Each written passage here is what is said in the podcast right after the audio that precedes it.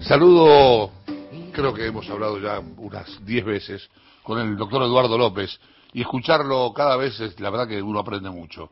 ¿Qué tal, doctor? ¿Cómo le va? Muy buenos días, Chavo. ¿Cómo anda usted? Muy bien. Eduardo López es profesor titular de la Cátedra de Vacunas en la Facultad de Medicina de la Universidad del Salvador. Eh, bueno, la verdad es que han aumentado los casos. Noté, noto cierta preocupación fundada por supuesto, tanto del ministro de Salud de la Nación como el del ministro de Salud de la Ciudad de Buenos Aires, por ejemplo. También aumentó en la provincia. Eh, ¿Usted a qué cree que se debe? ¿Se debe a un rebrote? ¿Se debe a que la gente se relajó un poco? ¿Cuál es la razón principal que usted encuentra? Por hoy, hoy es una, es una buena pregunta con múltiples facetas realmente, Chavo. En primer lugar, en los últimos 10, en los últimos 15, 20 días, hicimos todo lo posible para que haya, no que no diría un rebrote, pero sí un repunte hoy por hoy del número de casos. Bien. Tuvimos grandes manifestaciones con mucho público, uno al lado de otro, algunos con barbijos y otros sin barbijos durante horas. Maradona, celestes y verdes, las manifestaciones políticas con Acampe en, en la en, 9 de julio, el festejo de River, el festejo de Racing ahí en, microcentro, ¿no? Entre otras cosas. Eso aumenta el riesgo, porque el aire libre no inmuniza. La gente ha creído que el aire libre, diríamos, se puede estar todo el día agrupado uno al lado de otro que no se contagia. Esto no es así. En segundo lugar, minimiza, disminuye el riesgo, pero no lo elimina. En segundo lugar, cuando uno ve el comportamiento social en las calles, varios restaurantes, parece que hemos decidido que ya no es necesario usar barbijo y que ya no es necesario el distanciamiento social. Todo eso, y además el fin de semana largo, donde uno habitualmente en vacaciones, un fin de semana largo, se autorrelaja. Todo esto ha hecho que el número de casos aumente, ¿está bien?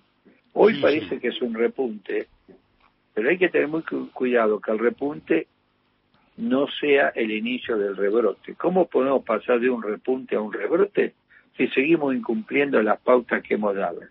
Fíjese usted, chavo, y esto es, en todos los países del mundo siguen, están haciendo otra vez cuarentenas. Eh, eh, una pregunta, ¿en todos los países del mundo fue porque la gente se relajó o en algunos no, no, no? a ver, en los países de Europa el invierno ayuda mucho. Claro. El invierno ayuda por tres cosas, chavo.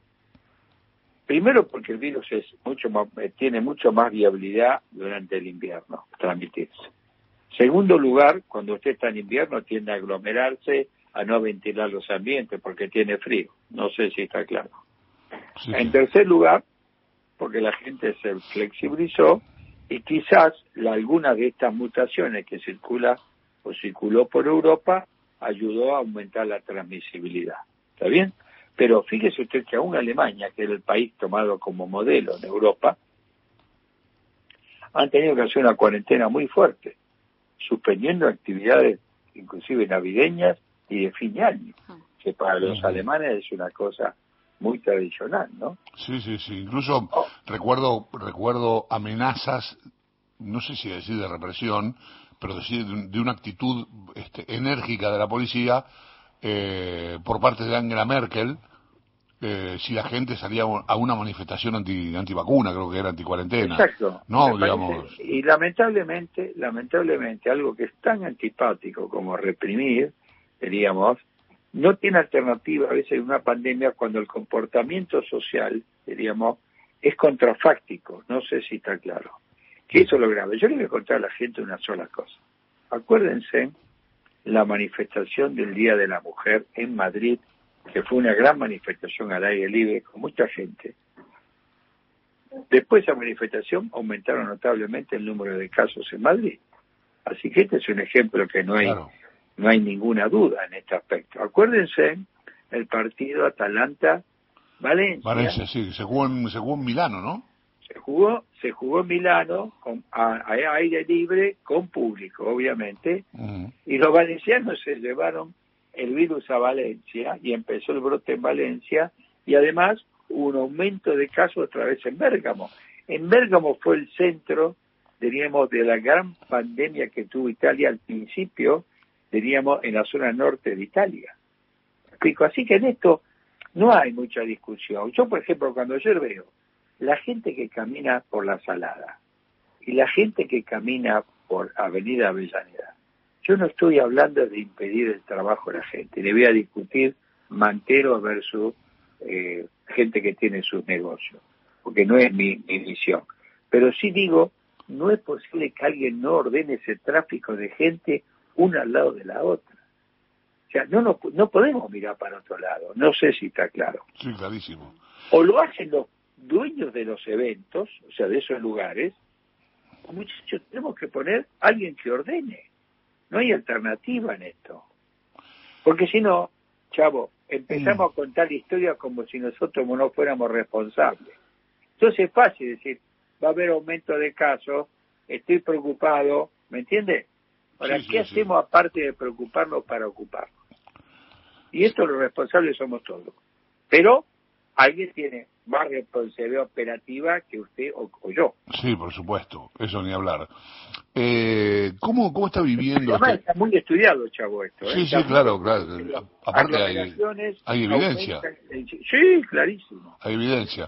Eh, ¿Cómo está tomando usted esta, esta cuestión de, la- de las vacunas?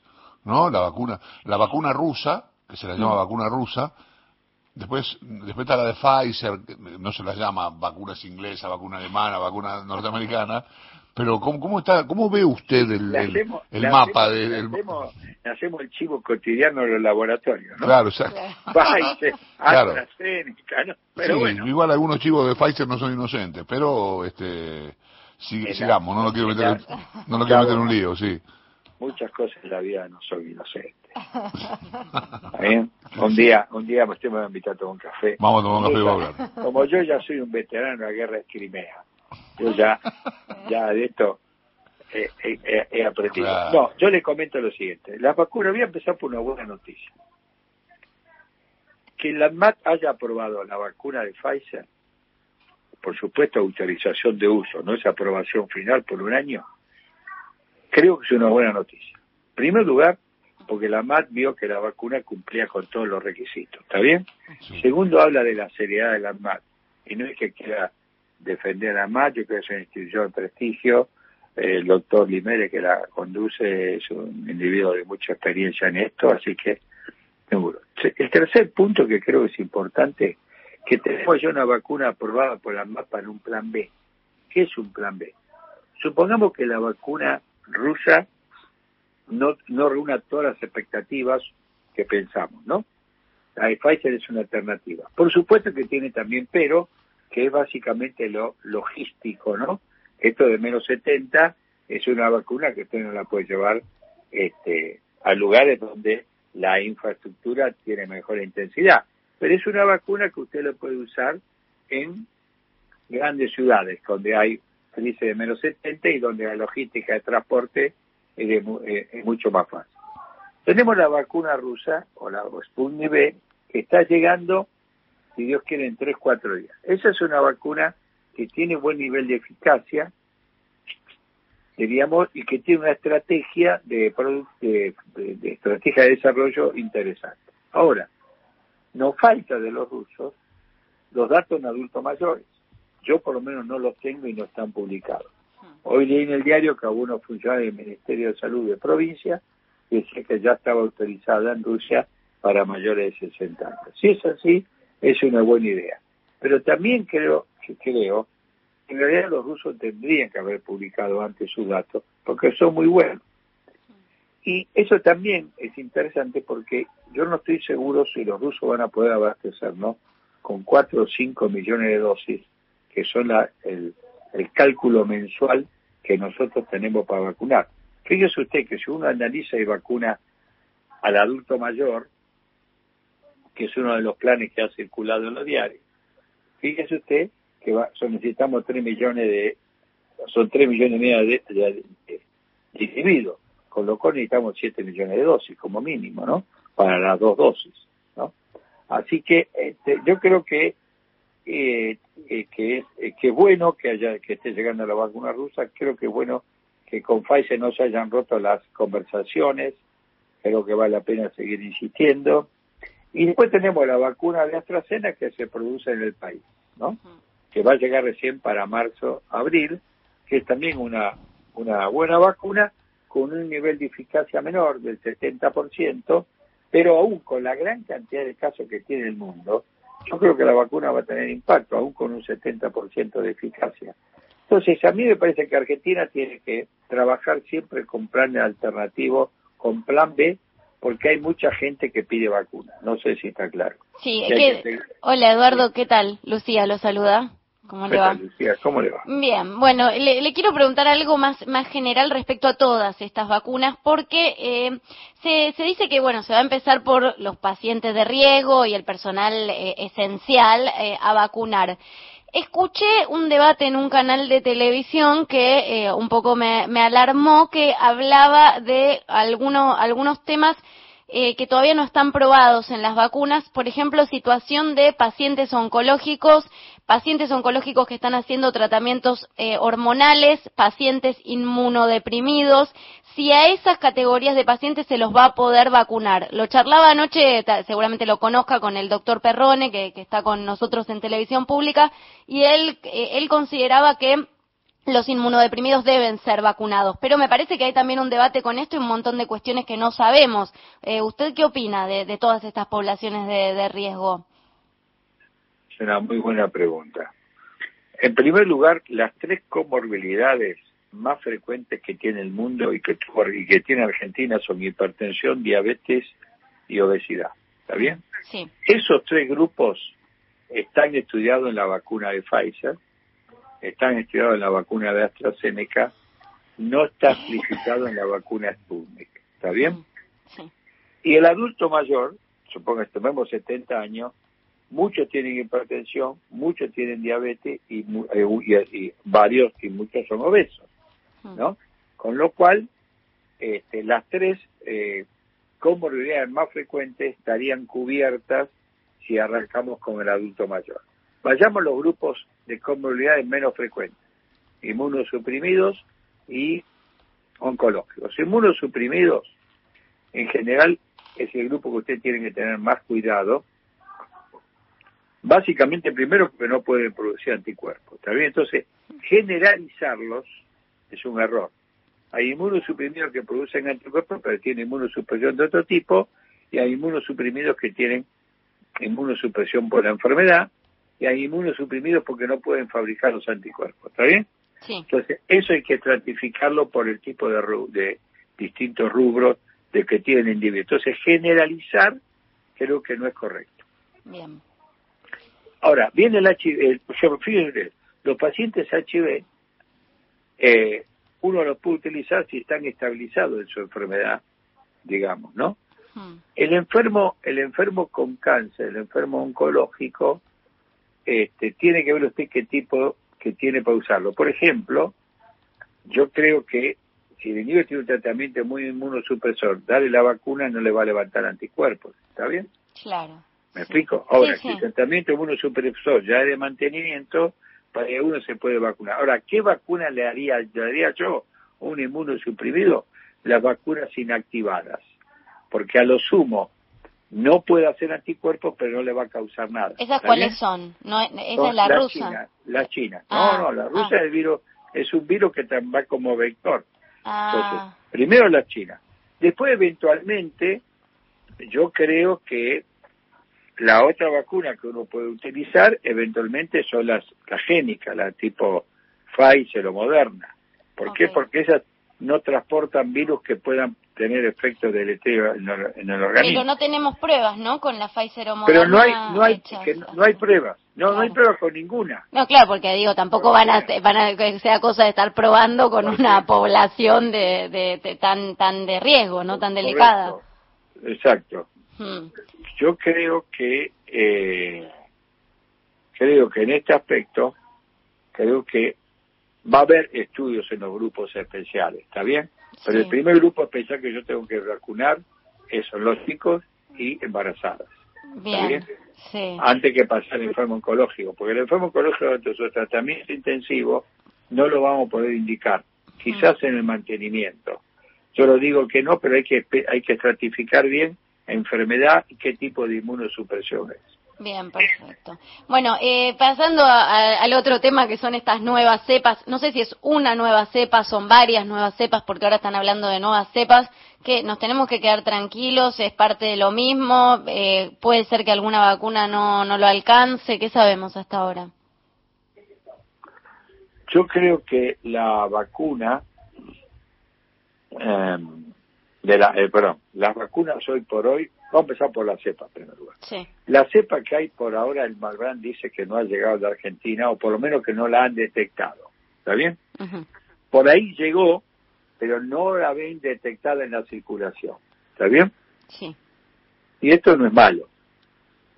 Pero va a haber monitoreo permanente, y eso sí es muy importante, para ver si esta cepa aparece, porque nosotros que después de los dos, tres meses vamos, próximo, vamos a ir hacia el invierno, que esta cepa empieza a circular, vamos a tener que trabajar muy fuerte en la medida de prevención, ¿no? Mm. En segundo lugar, este, hoy por hoy las vacunas siguen siendo útiles para esta cepa, porque los cambios no son tan estructurales como para que las vacunas no sean eficaces. Sí es importante que los cambios que produjo esta nueva cepa son de tal magnitud que hace que la cepa se transmita con mayor intensidad, diríamos, y tiene un mayor 70% de mayor riesgo de transmisibilidad, pero no, no impacta sobre la gravedad y la mortalidad. Bien, y eh, paso a otro tema nuevamente. Perdón, hay un montón de preguntas que hacerle, Eduardo. Con, con todo lo que nos contaba, todo este panorama que analizaba usted al principio, ¿Le parece que, esto ya es una pregunta si quiere más política, ¿le parece que podemos dejar todo librado a la responsabilidad individual o que tiene que haber una nueva decisión vertical del gobierno, como está viendo en tantos gobiernos europeos, de ir, a, ir hacia una medida más de, nuevamente, de, guardarnos, de, cuarentena más estricta, viendo que los casos están subiendo y viendo que viene eh, la temporada de verano? ¿Qué, ¿Qué tendríamos que hacer ahora? Las dos cosas creo que hay que seguir apelando a la responsabilidad individual, ¿no? y el cumplimiento individual. Yo no me puedo poner el, barbijo por usted, me explico. Sí. Y yo no me puedo poner el barbijo mal como se lo pone el otro. O sea, en el sentido de que se lo ponen para cubrir el mentón, por ejemplo, y hace que lo usan, ¿no? O lo usan debajo, debajo de la nariz. Y usted respira por la nariz y elimina los virus por la nariz. No sé si está claro. Entonces eso es responsabilidad individual, pero por otro lado hay una responsabilidad social, que es el Estado, si se quiera, como usted quiera llamar, que si es necesario vamos a tener que este, implementar medidas que pueden ser antipáticas, pero pueden ser necesarias. Pero hay, hay lugar, digo, en la sociedad, porque viendo cómo estamos reaccionando mire, todos. Si no hay lugar, va a haber que hacerlo cumplir. Si usted esto le empieza a picar para arriba, mm. usted no puede esperar a que esto le siga a cifra a través de 18.000 casos para implementar medidas. Hay que implementarlas precomente. Mire usted lo de Alemania. Junto con esto, tenemos que aumentar los testeos. Argentina está un porcentaje de positividad entre el 20, entre el 20 y el 25, 30% según los días. Y esto habla de que usted tiene virus que está circulando en la comunidad. La OMS dice que cuando usted testea y la positividad es debajo del 10%, esto significa que usted está testeando en cantidad suficiente y está detectando el virus para y va en camino de controlar la pandemia. ¿Está bien? Hmm. Ahora, testeo y eventualmente cuarentenas focales restrictivas por corto tiempo, 10, 14 días, en algunos lugares por ahí, si el aumento del número de casos es alto, por ahí va a ser necesario. Hoy por hoy no se estudia esto, pero también hay que decirlo hipotéticamente que son medidas que usted no puede descartar, como no la descartó Inglaterra, como no lo descartó Italia, como no lo descartó España, como no lo descartó Francia, como no lo descartó Alemania, ¿no? Eh, doctor, ha sido muy amable, muy claro como siempre. ¿eh? Abrazo grande. No, muchas gracias a usted. ¿eh? pásela bien. Y muy buenas navidades. ¿eh? Igualmente para usted, y buen año. Ojalá que sea mejor que este. Chao, el doctor Eduardo López médico infectólogo, pediatra, eh, profesor titular de la Cátedra de Vacunas en la Facultad de Medicina de la Universidad de Salvador.